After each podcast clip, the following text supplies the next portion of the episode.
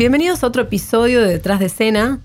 Ya saben que esto es un podcast de cine y de series. Mi nombre es Ana Daneri y estoy acá, me acompaña Nasa Ortiz. Hola Ani, ¿cómo estás? Hola gente, ¿cómo va? Hoy, hoy vamos a tener una película que con NASA estábamos esperando un montón, somos fans de todo lo que tiene que ver con superhéroes acá. E, es una pe- película que viene como una especie de secuela, pero que tiene más sabor a reboot, ¿no? A remake o algo por el estilo. Y esta vez mucho más sangrienta y absurda que la original. Estamos hablando de Suicide Squad, que en realidad es de Suicide Squad en esta versión. Y vamos a estar preguntándonos en este podcast si estamos ante el principio del fin de las películas de superhéroes. Estás escuchando La Gaceta Podcast.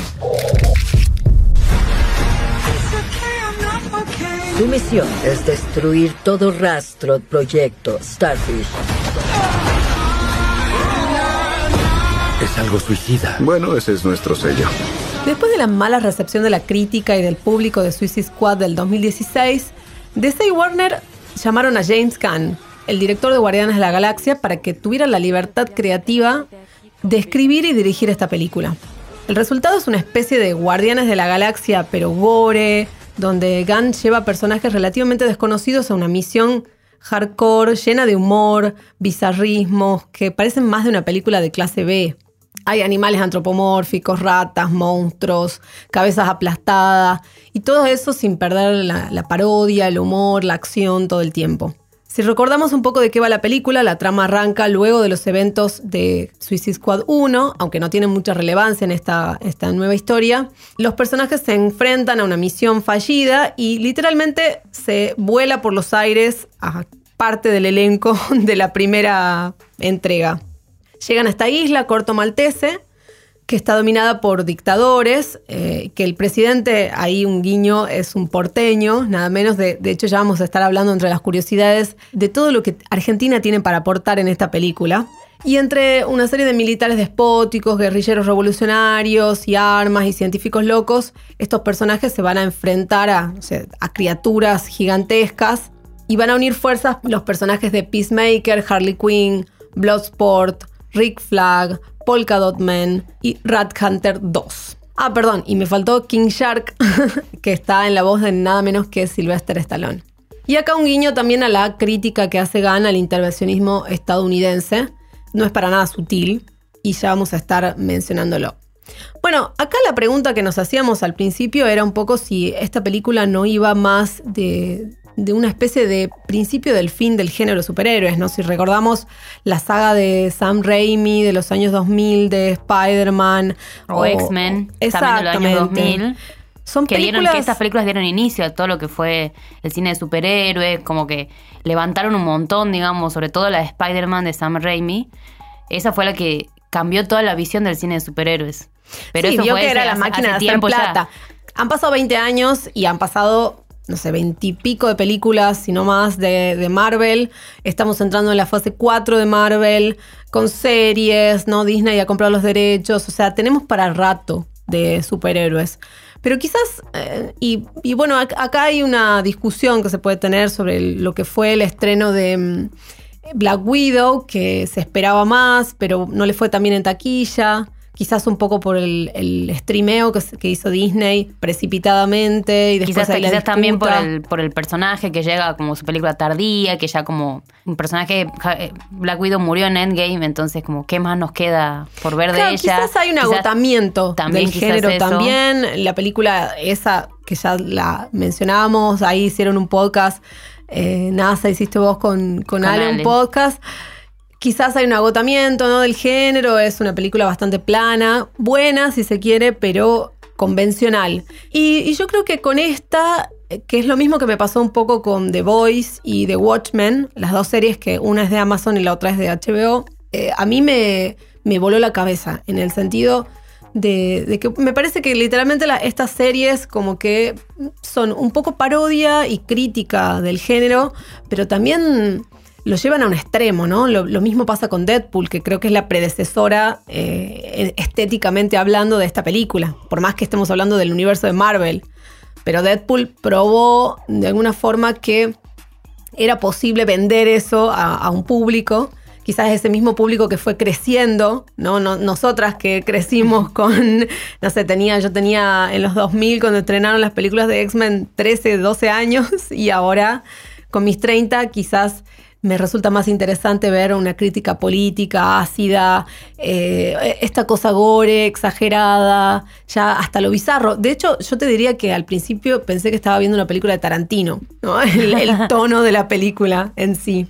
No, incluso además como ver desde otro punto de vista las películas de superhéroes, que los superhéroes eh, tienen también fallas, que los superhéroes también este, tienen otros orígenes, quizás como Deadpool, que empieza siendo como un villano en busca de venganza este, esta especie de antihéroe. Creo que también de ahí este, se agarró Suicide Squad. Y además de todo lo que decís, ¿no? Del gore, de lo bizarro, lo absurdo, de la autocrítica hacia el, hacia el cine de superhéroes. Me parece interesante como eh, esta vuelta de tuerca de la crítica hacia, hacia ese patriotismo norteamericano, ¿no? Como, a ver, Peacemaker eh, el, hacedor de la paz sería la traducción y sin embargo es un asesino, ¿no? Claro, que lucha por la libertad según sus convicciones, sus principios.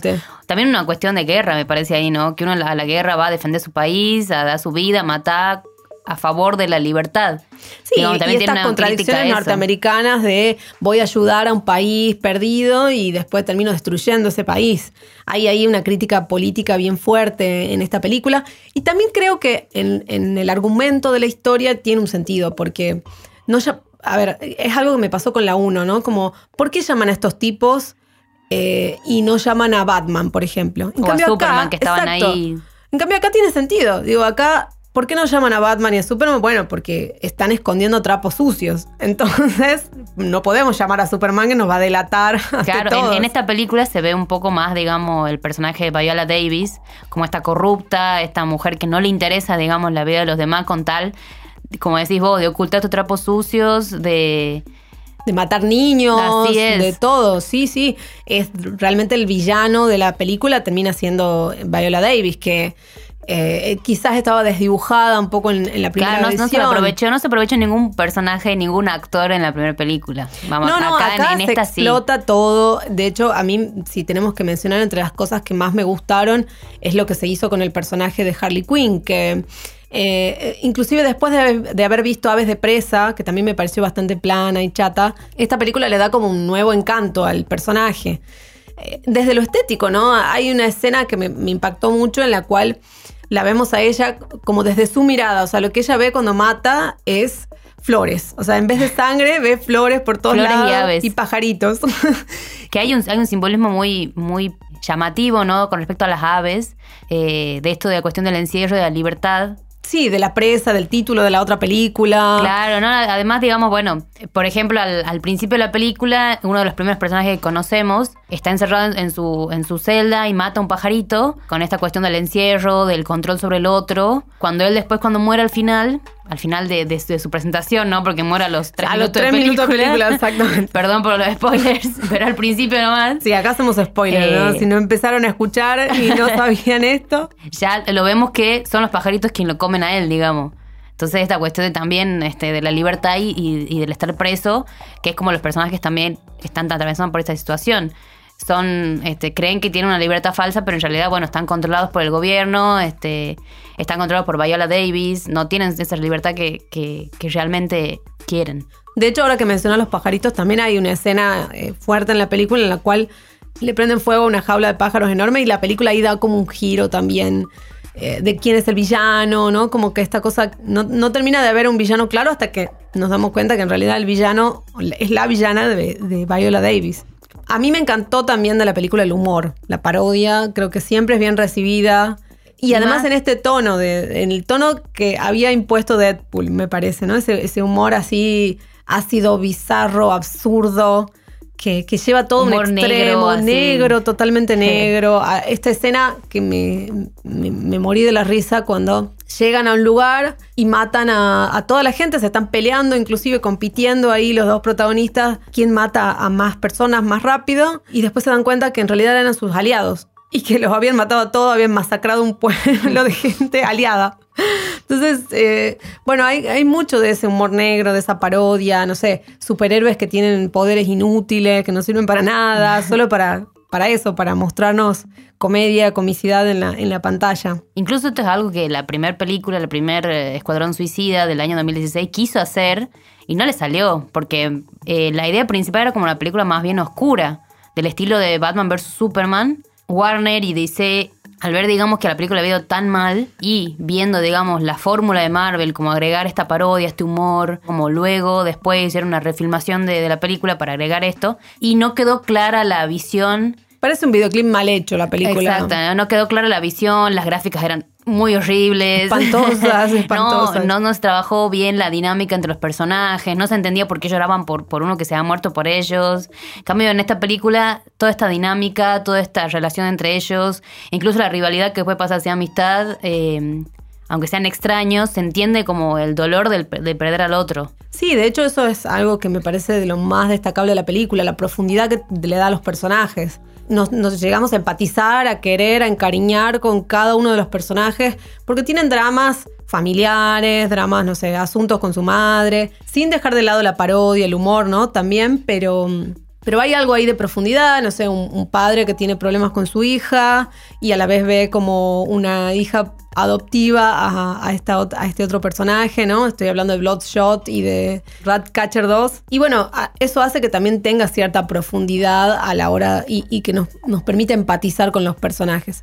Pero ahora quiero que, Nasa, me vuelvas a contar, vos siempre me traes las curiosidades de las películas. Y esta película tiene un montón de cosas para, para curiosear. ¿Qué anduviste claro, es buscando en la red? Es que, bueno, nada, primero comparando con otra película, viendo al director, sabiendo todas las tramas del fondo, como que salen un montón de cosas. Y bueno, lo primero es que vos recién hablábamos que, mm, ¿qué es esta película? ¿Una secuela, un reboot, una remake? Yo creo que le podríamos decir secuela, porque sí, bueno, sigue los mismos personajes, sigue un poco la continuación, si se quiere, entre comillas, mismo de lo que pasó si primera, claro. Pero este, no le quisieron poner dos para que no quede como muy ligada a la otra. Le pusieron The Suicide Squad, como El Escuadrón Suicida, para como remarcar, digamos, como una nueva reversión, aunque sea como una especie de secuela. Podemos olvidar la otra y dejar esta primero, me parece. En cuanto al director, que bueno, venimos como hablando mucho de él, que es James Gunn, que fue el director, es el director de Guardianes de la Galaxia 1 y 2, que logró hacer como una gran película con Guardianes de la Galaxia con personajes desconocidos del mundo de Marvel.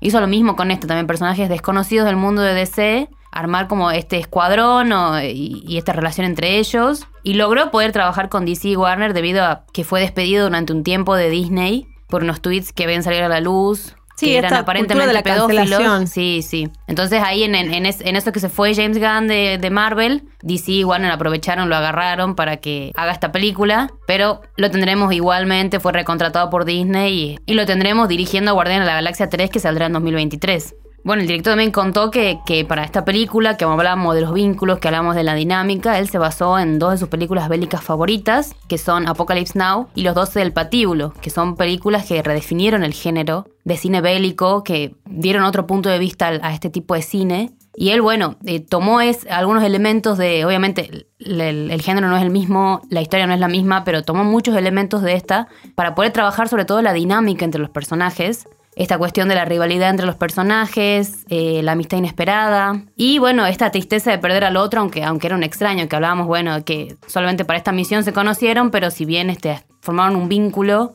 cosa que no logró la primera película, y logramos empatizar, digamos, con esta, con los personajes, con sus pérdidas, con su tristeza. Y un detalle color rosa es que, bueno, James Gunn es muy fanático y lo tiene de mentor a Lloyd Kaufman, que es el director de la película El Vengador Tóxico, que si recordamos es como una película de clase B de superhéroes, de casi superhéroe, este, bizarra, eh, absurda, que creo que también puede ser que tenga alguna inspiración para, para esta. Y bueno, lo tenemos a él en un pequeño cameo en la película, al igual que en Guardianes de la Galaxia. Y además también la misma película, El Vengador Tóxico, aparece de fondo en una escena como un homenaje ¿no? a, a su mentor.